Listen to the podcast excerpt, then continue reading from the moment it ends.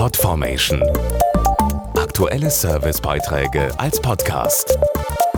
Regelmäßige Infos und Tipps aus den Bereichen Computer und Technik. Sie sind vor allem deshalb so beliebt, weil man höher sitzt, eine bessere Übersicht hat und sich so im Straßenverkehr sicherer fühlt. Die SUVs, sprich der Mix aus Limousine und Geländewagen. Jetzt erscheinen gleich zwei Autos, die ebenfalls diese Vorteile bieten, aber trotzdem nicht zu groß sind.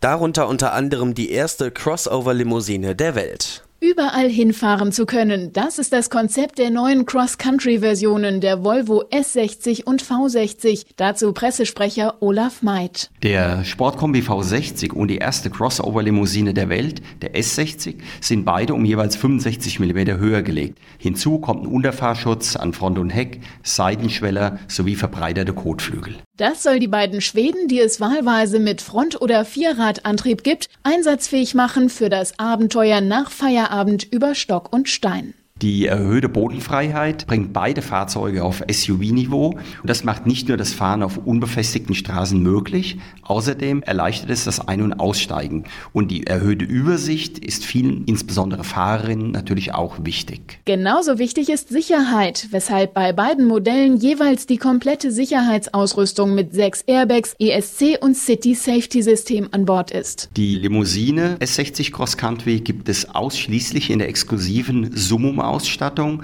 Dazu gehören Leichtmetallfelgen, elektrische Ledersportsitze sowie ein High-End-Audiosystem. Beim V60 Cross Country ist bereits in der Basisvariante Kinetic ein hochwertiges Audiosystem enthalten, ebenso die zwei Zonen Klimaautomatik oder teilbare Rücksitzlehne und ein Luftqualitätssystem. Die Preise der beiden neuen Schweden im Offroad-Look starten bei 36.350 und 43.840 Euro. Podformation.de Aktuelle Servicebeiträge als Podcast.